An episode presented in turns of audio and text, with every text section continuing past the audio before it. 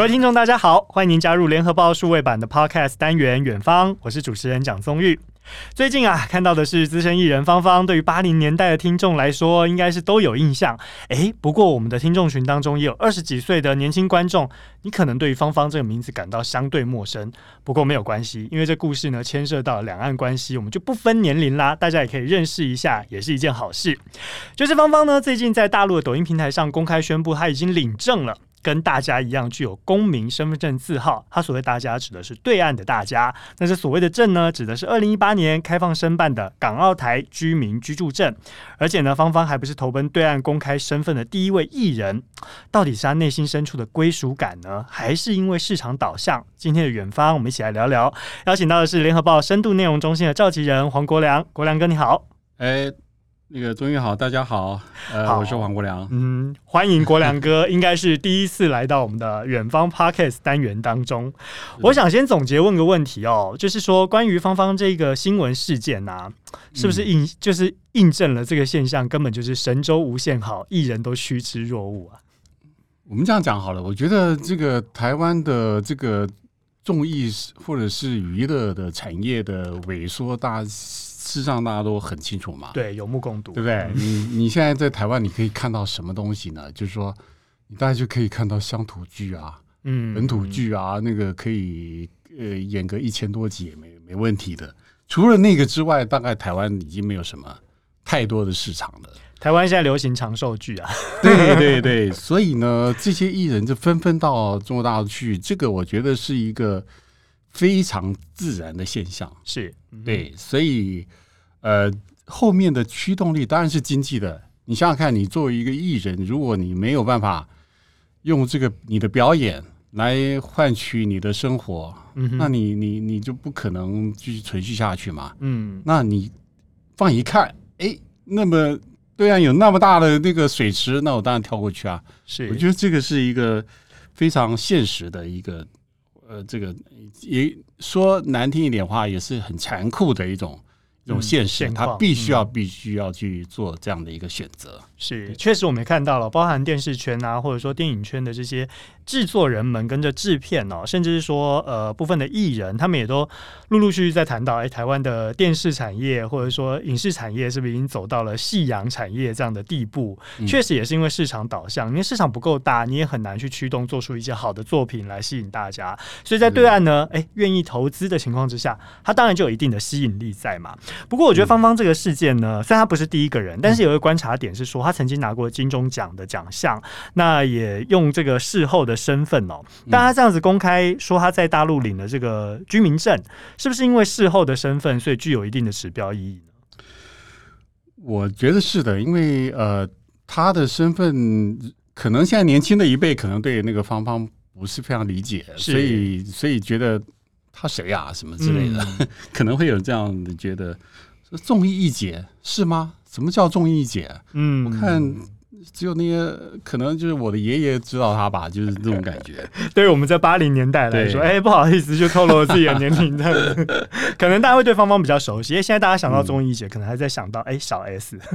之类的。现在年轻人可能是这么思考的。大家都知道比较知道小 S 嘛，但是那个芳芳，你说当年的话，他这个如果呃像我这种年龄比较资深一点的话，都知道那个连环炮，连环炮那个。是，也是知知名的制作人那个王伟忠当年比较年轻的时候制作的那个那个综艺节目，那是非常红的。那个等于是大家家家家户户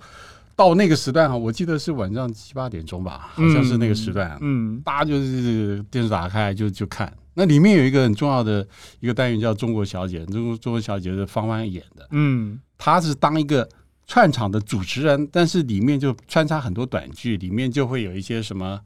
呃，这个什么青年啊，我忘了，爱国青年，爱国青年。嗯、然后他就说：“爸爸，我回来了。”那个那个桥段，那个桥段，那个就是芳芳，深植我心啊。他那个时候呢，就非常的、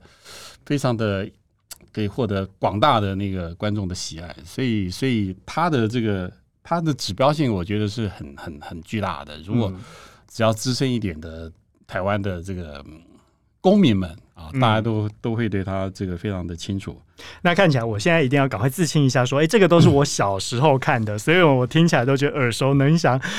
对对，国谈歌比较不好意思。听众朋友们，如果哎你没有看过芳芳，没有看过所有连环炮，也没有看过中国小姐跟爱国青年的话呢，你上 YouTube 找一下，说不定可以搜寻得到哦，你就会知道我们在讲什么。好，国台办的发言人马晓光去年底就说啊，现在因为证件效力不断强化，有越来越多台胞申领的居住证，他深感欣慰。哎，但是对于芳芳这事件呢，绿营就有明代呛虾，要求说，哎，要把它除，要帮他除籍啦。但是我们现在看到芳芳公开秀出了这个对岸的居民证哦，当然也对于两岸的敏感神经，嗯，相当是一定有程度的触动啊。那么申办居住证，它其实大可以低调啊，而且又可以争取到对岸的观众认同之外，它为什么要公开呢？公开的用意，高调公开是有其他用意吗？郭亮哥，你的观察？我觉得这个可以分两两点来看啊。嗯、我觉得芳芳主要是因为第一个，他的确有那个认同，就是对中国大陆的整个呃中国情怀应该归属感，哎，这种归属感啊。嗯哼，呃，因为他他在这个呃祖籍在安徽全椒嘛，呃、对不对？对对，嗯、他在这个央视，他曾经做了一一个短剧过啊，是去年的，嗯、去年的。去年的央视吧，呃，去年还是前年，我突然间有点搞迷糊了。他的他那个他做的那出叫做《回家》，是呃回家吧啊，嗯、然后就是里面就带到了他的父亲曾经在他小的时候，因为他的父亲每年过年的时候，他都会把那个桌子上摆的一双两双的碗筷，嗯，给他的爷爷奶奶的，嗯、然后他就会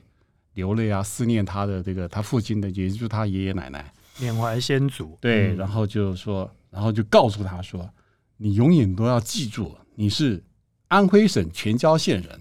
这个你一辈子都要记住这件事情。所以我觉得这个芳芳她小的时候，这个父亲耳提面命嘛，所以他一定会有这个比较回到这个呃，后来他在后来他这次他用他的一个视频里面说要落叶要归根这件事情，嗯哼，我觉得他是有这个情怀是没有错的。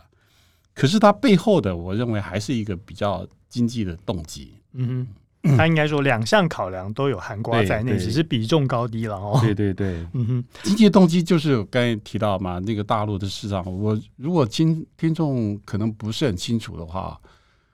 大陆的中国大陆的这个娱乐产业的一年的整个的那个可能已经是比较夸张一点，估计是几千亿美金的。一年是几千亿美金这样的一个规模的市场，这个包含就是呃电影、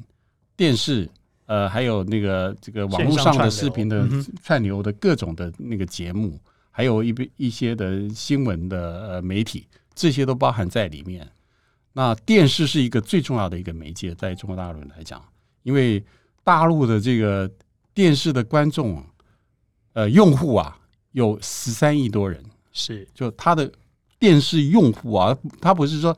一台电视里面的这个的这个多少人看，这大概有几亿台，他可能可能就十三亿那么多，嗯啊，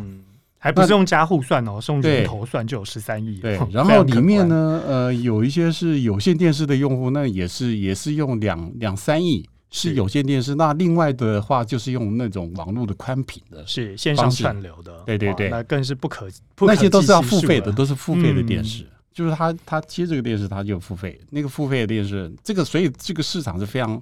非常巨大的。是，不过就像您所说的啦，要经营这么广大华人市场哦，公开声称自己是中国人的艺人，当然也不在少数。像微博上呢，就有不少的哎，台湾艺人秀出了中华人民共和国的国籍。像是什么前小虎队的成员陈志朋啊，还有哎、欸、以前看这花系列的资深演员焦恩俊啊，还有八点档也是啦，还有资深歌手辛晓琪，哎、欸，另外像是最近很夯的，大家可能有看到的《华灯初上》女主角林心如，还有她的荧幕搭档霍建华，哎、欸，也都表明自己是中国籍，所以确实哦，是不是说在这么广大的华人市场当中，他去公开声称自己是中国的艺人，更能够争取认同，还是说您的观察觉得某部分也有不得不的压力？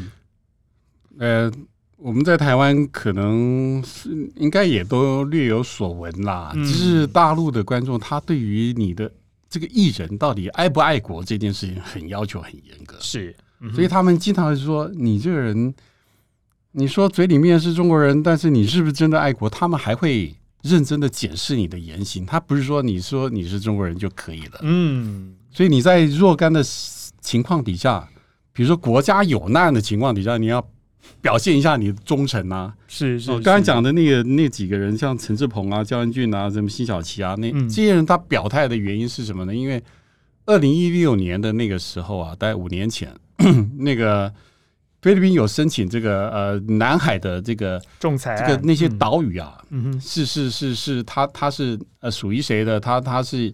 呃这个反正申请一个国际仲裁嘛，嗯，都仲裁出来呢，就是说。这个都很多都是菲律宾的，不是不是中国的啊。嗯，那那马上就激起了这个全中国的爱国的情绪啦，群情激愤，群情激愤呐，他就要求这个很多的这个呃艺人要表态，尤其是因为我们那个是台湾，那个时候有点站在是属于像菲律宾那边的那种感觉，自己都否认那个什么什么，不太承认这个这个。这个南海的这个主权啊，他认为台湾也是中国的一部分嘛，那个你应该在中国这个立场，然后、这个、出面声援，对对对。那大陆的在大陆的这个台湾的艺人就紧张啦，所以刚刚说的什么陈志鹏啊、焦恩俊啊、嗯、辛晓琪啊都表态，是我是我是中华人民共和国籍的，我这个这个南海的主权绝对是属于我们中国的，而且要做这样的表态。那其实这这个这个。其这个人呐、啊，我们说的这几位还算少数。其实很多人，你心里面想想，很久很久都没有在台湾出现的艺人，大概纷纷都已经在中国大陆啊，早期都已经到大陆去经营了哦。不过我相信这些事件哦，不光像是南海仲裁案这样的事件，包含时间近一点的，大家可能会有印象的，就去年东京奥运的时候，哎，小 S 呢就说在微博上。而且支持国手，嗯、哇！接下来真的被闹得不可开交，沸沸扬扬啊，一度是相当紧张。大家在想说，小 S 你现在到底是中国人还是中华民国人？这件事情要给我说清楚。国手支持的是中华台北，还是中华民国的国手，还是中华人民共和国的国手？哇！这小粉红可以说是在网络上真的是引起非常大的纷争哦。好像这些状况，我觉得其实是层出不穷啊。这对艺人来说，往往就是。一不小心的一个言辞或措辞用语，可能就让人家觉得你有选边站的嫌疑，就被翻出来从头到尾检视过一遍。当然，后来小 S 这部分是国台办后来出面缓颊嘛，让他稍稍呢算是逃过了这一次的很大的一个争议。但是我们来看一下啊，这国籍问题不光只有在台湾，香港也是一样。像是港星成龙跟甄子丹原本都有美国籍，但是近年都相继放弃。那去年呢，涉及这所谓的呃。不伦案件呐、啊，哦，这个吴亦凡也是加拿大籍，所以呢，在中国大陆广电总局查办劣迹艺人的时候呢，就引起观众粉丝诶都特别关注说，诶你们艺人的国籍到底是什么？其中呢，港星谢霆锋也因为查办的这件事件呢，就说他正在办理退出加拿大籍。这一系列我们看来，我们其实之前的远方 Podcast 也跟大家谈到，中国大陆从这个反贪啊、禁奢啊，一直到查办劣迹艺人这一系列的具体行动呢，其实都有一定的威慑的效果。我想请教国良哥是说，就您的观察，您觉得国籍问题会是中国大陆接下来下一波行动吗？呃，我觉得他们可能，呃，可能会抓几个人当成一个样板，他。杀鸡儆猴，我对杀鸡儆猴，嗯，但是不会全面的，因为里面其实有一些很大牌的人，事实上都已经他的持的他的他的国籍还是外国籍啊，比如说那个呃是刘亦菲，刘亦菲是很有名的，演那个《神雕侠侣》啊是的的的大陆演员嘛啊，他就美国籍，他也到现在还没放弃美国籍，然后那个那个。呃，台湾很熟的那个巩俐啊，嗯，巩俐她也是新加坡籍，嗯，台湾另外一个很熟的那个那个那个武打的那个明星就是呃李连杰，李连杰，李连杰也是新加坡籍，嗯哼，他们两个都入了新加坡籍。啊，还有那个呃以前演皇帝的那个张铁林，嗯，演皇帝的张铁林，他是是英国籍，嗯。所以一大堆外国人呐、啊，现在是中国大陆，所以你说拿这些人的杀鸡儆猴吗？这个哇，可能他可能要抓一点稍微指标意，稍微有点指标意，但是又没那么大牌的哦，不能太大咖，不然这牵动影视产业。巩俐，那你说你要回来，要不然的话，你就从此在大陆禁演，这个对他们来讲可能是一个蛮大的问题。好，所以像是芳芳啊，或者说哎，台湾艺人嫁到这个对岸去的千百惠啊，他们这样秀出居住证表。就是我等于表态说，我国族认同是认同中华人民共和国，这样就能够逃过一劫吗？就不会成为杀鸡儆猴的目标吗？我觉得他们应该还是看中那个市场，像那个千百惠啊，千百惠是其实他已经二十几年前他就已经因为嫁，他其实是嫁嫁到中国大陆去了，是。她她嫁给一个作词跟作曲的都都都有的那个大陆可能还蛮有名的叫高大林的一位。他是第二段的婚姻，嗯，千百惠嫁给他，嗯、所以他在后来他就定居在北京那个地方。那最近前两年呢，就可能他要准备要定居到成都去了。那他要成都发展，他可能想要让大成都人认识他，嗯，所以他就秀这个东西，发这个视频，让成都的观众可以了解啊，有一位从台湾来的，而且是高山族的这个艺人，已经搬到你们成都来住的，嗯哼。那你知道成都还住了一个台湾也很有名的艺人，你知道谁吗？是谁呢？齐秦啊，齐秦，齐秦娶了一个老婆，比他小了二十几岁的老婆，他的那个他就是成都人，那四川人，嗯哼，他就住在成都，所以齐秦大部分的时间都在成都，然后他很喜欢去这个西藏啊，你知道青海那个地方，嗯，他很喜欢去那边，那成都就是一个刚好的中继站，他就喜欢在那里，所以他在那里买一栋。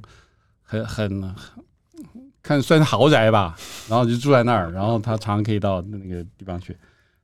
呃，大哥级的那个一线的，嗯，歌坛上一线的，你说像李宗盛，那都是都是在大陆都有那个，他平常的时都有剧产，可能都是在中国大陆，只是你平常不觉得而已。啊。因为在台湾消失已久，只有最近这演唱会吸引大家的目光，所以呢，大家不常看到就以为哎。人都是销声匿迹了吗？但是很有可能他早期就已经在大陆有所发展了哦。对，没错。所以这样看起来就是，嗯，大家仔细去查一下，可能这就是攸关我们接下来要谈的这技术性问题了。就是说，你到底有没有申请这所谓的对岸的居民证啊、居住证啊？这个就是两岸之间现在有没有所谓的官方申报机制？这也是让这个观众朋友们、听众朋友们可能会很想知道的。会不会就是因为目前没有所谓的申报机制，所以？艺人们也就来去自如，我也不用高调去告诉大家啊，我领有大陆的居住证啊，我没有，也不用去否认，就是大家都低调来就好了，都是自由行政。现在制度是怎么样的，国良哥？现在这个陆委会可能在研究一个让你可以有不同的比较便利的方式，你可以申报，嗯哼，然后可能会告诉你说你不会受到什么惩罚，嗯，而且他现在公开也说。你如果只有居住证的话，你没有真正成为中华人民共和国拿他们身份证，然后在办的户籍的话，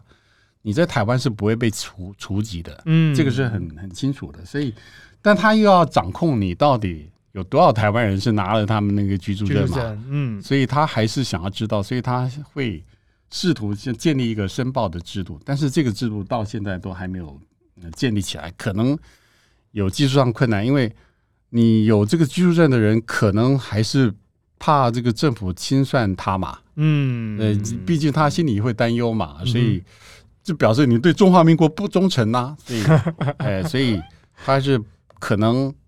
领了，你是领了，他还是不会告诉我们陆委会。嗯，所以这个是有点麻烦，这也是比较棘手的，而且这涉及两岸人民关系条例，还需要去做修法嘛，对不对？哦。对，应该是要做一些修法，因为你要限制人民的一些那个的话，你必须要规范他做什么事的话，他应该是要在法律上有有所规定。对，毕竟行政命令不能够说，哎，我一纸命令就。超越了母法，这当然也会引发争议了哈。我们来看一下啊，其实现在台湾基本上是可以拥有双重国籍，但是两岸之间有两岸人民关系条例的限制，没有办法同时持有两岸的国籍，所以呢，领用这个居住证几乎就是等于说是像对岸居民一样的权利跟义务概念，感觉听起来是应该跟美国绿卡的永久居留证是类似的啦哈。不过呢，国内是不管制绿卡的，政府却打算要管制对岸的居民证，这单纯是因为两岸关系特别敏感嘛？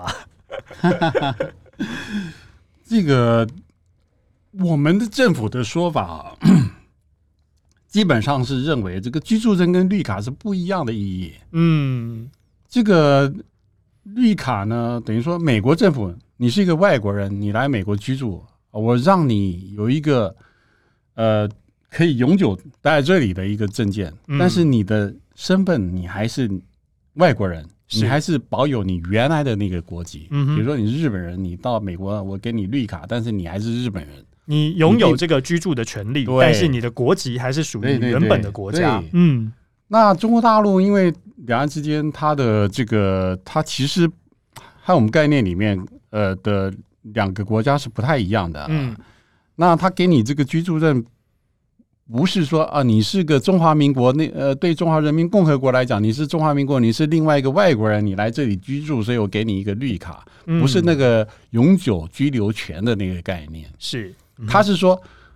你就是我的国民，只是你住的那个地方不是我现在统治得到的地方。那但是你来内地住呢，我给你一个证，给你各种方便。所以这个里面是建立一种，它有一种意涵，就是台湾还是属于中国大陆的。嗯，它有这个概念在里面。如果有越来越多人申请这个居住证，那表示说它的政治号召力是很强大的，所以有很多人来申请这个东西。那到底现在有多少人申请呢？像那个现在的国安局局长那个陈明通，曾经在呃，他还在那个陆委会主委任内的时候，他的他说过大概十来万人吧。嗯，现在差不多是这个这个数字啊。这个其实，但是陆委会其实也没办法真的掌握，因为目前没有申报机制。他可能是利用一种随机去私底下去探寻的，比如说请台商会长说：“哎，你们里面大概几个人里面有一个啊？”就悄悄告诉我。悄悄告诉你，四个人里面大概有一个，那他就用台商的人数去推算，就可以推算大概多多多少比例是拿了这个居住证。不过当然，基本上台商应该绝大多数啊都领有居住证，不然实在很难在那边经商，或者说在家庭小朋友在那边要受教育，他当然必须要有这居住证哦。嗯、当然讲到这个，确实也就是刚刚国良哥所说的，哎。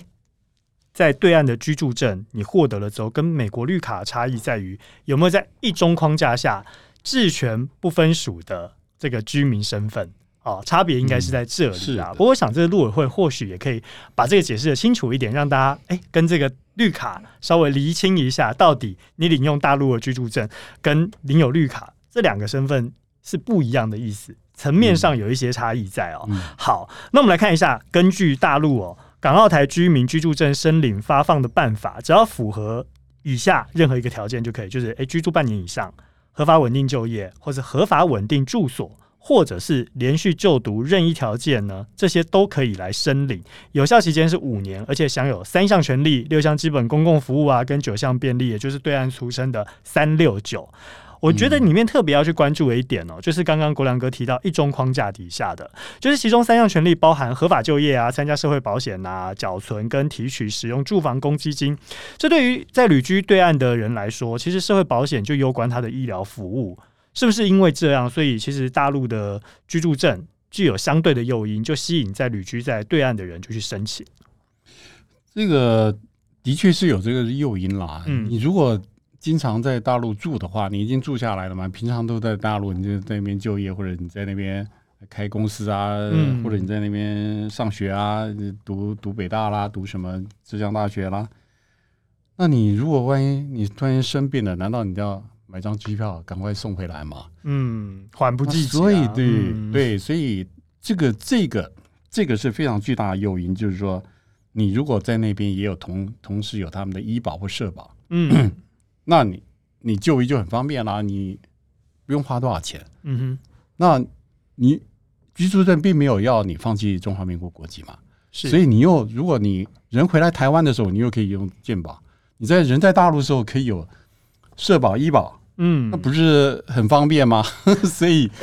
所以这个会。使得台湾人如果居住在大陆的话，他很可能就会去申请他的这个居住证。嗯，特别是呢，留学在对岸的这些所谓的台胞生哦，我们就有看过相关的报道跟案例啊，里面就讲到说啊，因为临时生病了，但因为台湾健保他们从来没有缴付过那么多的这医疗费用，对，有一回呢去挂个急诊，在对岸的时候发现哇，结账下来竟然要万把块人民币，所以呢吓坏了。后来呢，他们就用了这个对岸的居住证。然后呢，就有这个所谓的社保。那你有社保之后呢，他只要付八百多块人民币。是这个真的是天差地远。特别对于留学生来说，嗯、大家都说留学很辛苦啊，资金不足哇。这时候如果有了社保，其实它真的是具有极大的诱因在哦。是的。另外一个我们要来看的是说，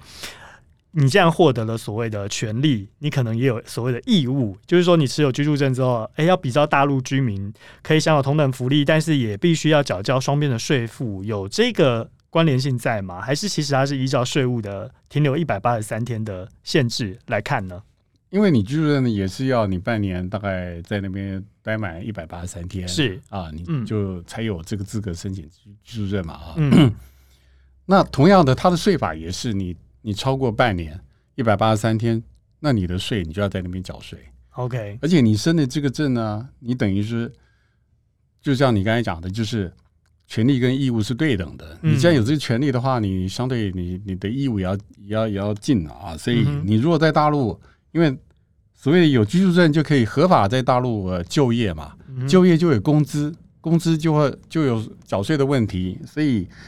你有了这个居住证之后，你有工作，然后你有所得，那你就要缴所得税。这个是很自然的，说实在也是很自然的一件事情。所以其实就是说，哎，像对等的权利跟义务嘛，哈、嗯，你要有好处，当然你也要有付出。对对对。但我们刚刚有谈到另外一个大家比较关心的问题，就是关于，哎、嗯，到底会不会被注销户籍，会不会被除籍？我觉得这标准可能要跟大家讨论一下哦，嗯、也要跟国良哥来请教。就是说我今天领用的是这个居住证，嗯、但是呢，领用居住证目前的法令是不会被注销台湾的户籍。嗯，但是不是说我今天如果在中国大陆涉及或者是领用他们的护照？就会有被除籍的问题呢、嗯？是的，如果你领了中华人民共和国的护照，嗯哼，那你的那个绿色的那一本中华民国护照，嗯，就会被注销。只要台湾这边发现你有领那边的证啊，呃，呃，这个护照，或者是你已经的确在那边涉及，呃，但是这个台湾这边如何征信？就是说你已经拿了那个证。嗯，他如何知道这一点是一个你呃想要冒险的人，他这边他可以取巧一下，可能两边的护照都可以拿。嗯嗯呃，有些刚才我说在中国大陆发展的艺人里面啊，嗯，我举个例子，比如说任贤齐，嗯哼，任贤齐他就是他主要是他拿了是香港的护照。好像也是香港的什么居留权什么之类的、uh huh. 哦，他也拿了香港的特区的护照，好像是这样。是，所以他回中国大陆他是拿回乡证的，他不是拿台胞证。嗯哼。可是他同样的，应该我们所了解的，他在台湾的中华民国护照应该是并没有被放弃掉嘛。嗯、所以，但你拿的特区护照，理论上你也可以被当成的中国中华人民共和国的。居民嘛，只是你是在特区里面，呃，生活的嘛啊，居住在那里，嗯、这个概念，可能很多的人都会试图去走一些边缘的灰色地带，嗯，去呃，同时兼顾两边，因为现在卡在两边没有所谓的通报或申报机制嘛，所以你根本也没有互相的征信的机制。嗯、但是像那个，嗯，刚才。最早提到那个呃千百惠啊，千百惠她嫁给那个大陆的作曲作作曲家啊，她等于说在那个时候她就已经放弃了台湾的这个中华民国国籍，是对，她好像是就在那个时候就已经中华人民共和国的，她应该是这么回事，所以呃这样这样选择的人应该是比较少数了，我基本上还是这么认为，就是说。拿那个护照，因为台湾的护照毕竟在出国时旅游的时候真的很好用，因为很多的很很多国家都免签嘛，所以确实确实，因为我以前在英国念书的时候呢，就会有一些。对岸的同学们就会说：“哎呀，你们那一本绿皮护照真的是很好用啊，不像我们要出个国要申请去隔壁的欧洲玩一下呢，这签证还要等个十天半个月的，还不见得能不能核准下来。对，所以这时候你就会发现国足认同敌不过一本绿皮护照。是的，是的。不过当然这只是开玩笑啦，也不好说出同学的名字，万一、嗯、被对岸给查到，或者是害到了他。好，也就是说，在两岸人民关系条例的限制之下呢，台湾虽然承认双重国籍，但唯一例外的是。中国大陆，哦，就是这么的概念了哈。好，不过呢，刚刚我们讲到，就是所谓的一中框架这个原则底下，在对岸的居住证呢，是比照他们当地的身份证，采取十八码来辨识。这个究竟是便于管理，或者说刚刚国良哥所说的，这有所谓一中框架底下的统战考量？呃，便于管理，当然也是便利管理。是，然后呃，因为当年就台胞证嘛啊，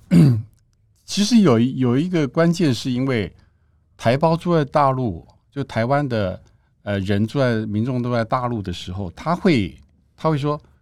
我们待遇不一样啊，我们很多很多都不能跟享有跟内地的大陆人一样的待遇啊，嗯、你为什么要这个差别待遇呢？所以他们会会跟。很多大陆当局抱怨，嗯，抱怨久了之后，他们说好，我们来研究研究，怎么研究？对对，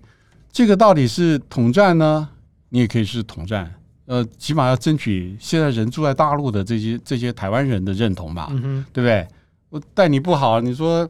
这个到哪去都是人家的门票是十块钱人民币，我要拿五十块人民币买这个门票，那不是一样？就是所以。他的待遇不一样的时候，会产生这个认同的起这个啊，因为你就被当外国人来处理，对对对。啊，比如说你网络订票，我还要实名制，但是结果我没办法用台胞证领取。对，那台胞证那个时候呢，他他二零一五年一六年，那时候用卡开始用卡式的，是，但台胞证的那个那个证号呢，大概只有十三码的样子，是。我不太记得，嗯哼，十三码，但是他